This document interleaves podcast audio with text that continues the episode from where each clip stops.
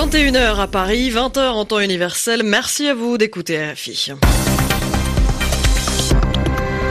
Andréane Mélard. Et bonsoir à vous qui nous écoutez. Bienvenue dans ce journal en français facile avec moi, Hugo Lanoé. Bonsoir, Hugo. Bonsoir, Andréane. Bonsoir à tous. À la une de ce vendredi 14 décembre, Emmanuel Macron est à Strasbourg. Ce soir, le président français rend hommage aux victimes de l'attaque de mardi. Depuis la fin de journée, le bilan de cette attaque est de quatre morts. Avant cela, le président français était à Bruxelles pour un conseil européen. Les discussions ont surtout porté sur la sortie du Royaume-Uni de l'Union européenne. Et l'équipe de France féminine de handball joue sa place en finale de l'Euro ce soir. Ça se passe à Paris et c'est contre les Pays-Bas. On retrouvera notre envoyé spécial pour le coup d'envoi. Ce sera à la fin de ce journal. Le journal. Le journal en français facile. En français facile. Et le président français est donc euh, à Strasbourg ce soir. Oui, euh, Emmanuel Macron est arrivé dans la soirée dans la ville française touchée par une attaque mardi dernier. Le chef de l'État a déposé une rose blanche devant un mémorial improvisé par les passants dans le centre de Strasbourg. Puis il s'est rendu dans les allées du marché de Noël. L'attentat qui a donc fait euh, quatre morts, un nouveau bilan ce vendredi. L'une des personnes blessées, un journaliste italien, est mort de ses blessures en fin de journée. Quatre morts, donc une victime morte cérébrale et onze blessés. Attaque durant laquelle un homme a tiré sur la foule non loin du marché de Noël. L'auteur hein, d'ailleurs de cette attaque qui a été tué par la police hier soir. Du coup, ce vendredi, les Strasbourgeois ont pu respirer de nouveau et la vie a repris un peu son cours. Le marché de Noël et ses 300 chalets ont même pu rouvrir leurs portes ce matin. Reportage de Angélique Ferrat. L'armée du salut a retrouvé son emplacement au coin de la place Kléber. Seul le balai des officiels vous rappelle que Strasbourg vient de traverser des jours difficiles. Ce marchand de vin chaud est fataliste. Le chiffre d'affaires va souffrir, mais l'essentiel, c'était de rouvrir. Ah bah c'est sûr qu'il y a moins de monde qu'un vendredi normal. On verra ce que ça aura donné dimanche soir. Euh, Il y a un blanc Oui. Tu veux un rouge ou un blanc? Un rouge et un blanc alors. Ces deux touristes belges viennent d'arriver. Venus de Namur, elles s'apprêtent à passer trois jours en Alsace. On avait programmé notre week-end pour les marchés de Noël, oui, vendredi, samedi, dimanche. On est quand même un peu triste, enfin, touché par la situation, mais pas dans la crainte euh, qu'il y ait d'autres euh, attentats, non. Oui, je suis contente d'être là. Euh, Je suis surtout contente d'avoir appris ce matin que ben voilà, il y avait plus trop de danger. Ne pas venir, c'était lui donner raison. Un peu plus loin, le marché de Noël des producteurs locaux. Stéphane, artisan chocolatier, a perdu quelqu'un de proche mardi soir, mais il tenait à être présent. Il y aura euh, économiquement un manque à gagner, euh, mais de l'autre côté, il y a une présence pour les futurs marchés de Noël aussi, parce que c'est un marché de Noël qui a l'année prochaine, si je me trompe pas, 450 ans. Donc euh, voilà, quoi, c'est pas un événement, même si c'est un événement fort et, intense, qui, qui, qui doit faire que ça s'arrête, quoi.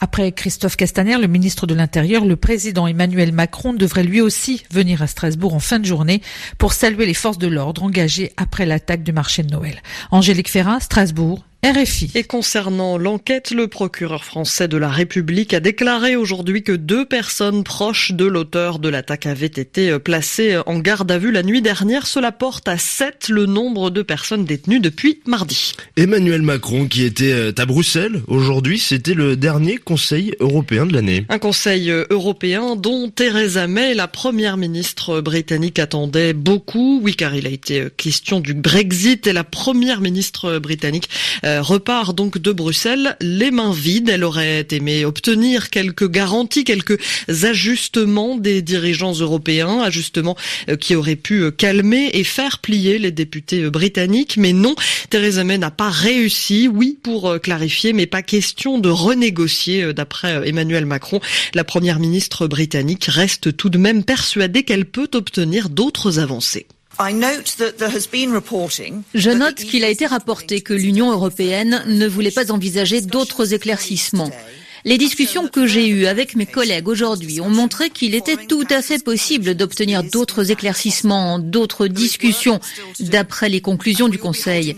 Il y a encore du travail à faire. Nous aurons des discussions dans les prochains jours sur la manière d'obtenir de nouvelles assurances dont le Parlement du Royaume-Uni a besoin pour pouvoir être en mesure d'approuver l'accord. Je le répète, il en est de l'intérêt primordial de tout le monde, dans l'Union européenne et au Royaume-Uni, de mener cela à bien et le plus rapidement possible. Un Brexit désordonné ne serait bon pour personne. L'UE a clairement fait savoir qu'elle était fermement déterminée à travailler rapidement à la future relation ou à d'autres arrangements pour s'assurer qu'aucune frontière physique ne serait mise en place au 31 décembre 2020 et que le backstop ne serait pas déclenché. À propos recueillis à Bruxelles par Anastasia Becchio. Vous écoutez le journal en français facile et il est 20h euh, et bientôt passé de, 6 minutes à Abidjan, la Côte d'Ivoire où on a pu voir, Andréane, aujourd'hui d'importantes scènes de joie, plus précisément à Yopongon, quartier populaire d'Abidjan. Oui, des milliers de personnes étaient réunies pour célébrer ce qui n'est finalement qu'une rumeur. Selon donc cette euh, information infondée, Laurent Gbagbo aurait été euh, libéré provisoirement par la Cour pénale internationale. Mais pour le moment, aucune décision euh, quant à une possible remise en liberté provisoire de Laurent Gbagbo et de Charles Blé n'a été rendue. L'ex-chef d'État ivoirien et l'ancien leader des jeunes patriotes sont tous deux poursuivis à La pour crimes contre l'humanité pour les violences post-électorales de 2010-2011 dans leur pays. Les habitants de Odeida signalent des affrontements dans la ville ce soir. Oui, c'est en tout cas ce que déclarent à l'AFP des habitants de cette ville portuaire du Yémen. Et pourtant, un accord de cessez-le-feu a été adopté hier en Suède par les partis engagés dans cette guerre au Yémen.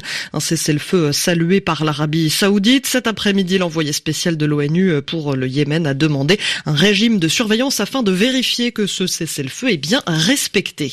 Direction les États-Unis, où une enfant de 7 ans est décédée la semaine dernière de manque d'eau. Oui, quelques heures après avoir été placée en détention, annonce hier soir de la police aux frontières américaines, une fillette guatémaltèque qui faisait partie avec son père d'un groupe de 163 migrants euh, qui avaient franchi la frontière entre le Mexique et les États-Unis. Yelena Tomic. Le drame s'est produit le 6 décembre dernier dans un des centres de détention de la police des frontières de Lordsburg dans l'état du Nouveau-Mexique. Selon le Washington Post, huit heures après son arrivée au centre de détention, la fillette a été prise de convulsions. Sa température dépassait les 40 degrés. Transportée par hélicoptère à l'hôpital d'El Paso, au Texas, elle y décédera de déshydratation et d'un état de choc moins de 24 heures après son admission. Le service américain des douanes et de la protection des frontières a cité plusieurs témoins selon lesquels l'enfant n'avait rien mangé ni bu pendant plusieurs jours.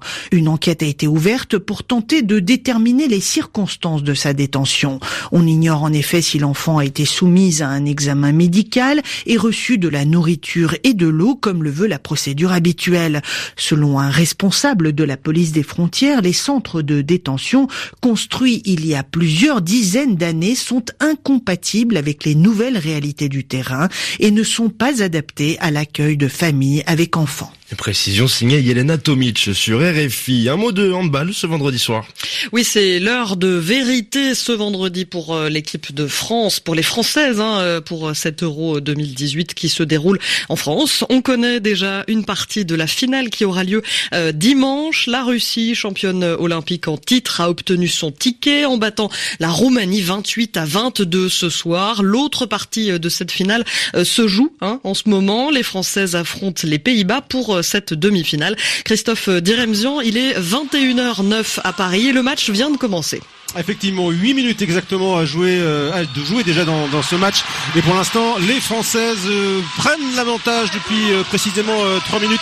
5 à 3, avantage pris par la capitaine Siraba Dembélé ainsi que par Béatrice Edwige, la pivot de cette équipe de France qui a tout de même mis 5 minutes à marquer son premier but dans ce match compliqué face aux Néerlandaises. C'est Estelle Zeminko, l'arrière, et probablement la meilleure joueuse française depuis euh, le début qui a ouvert euh, le compteur euh, des Françaises.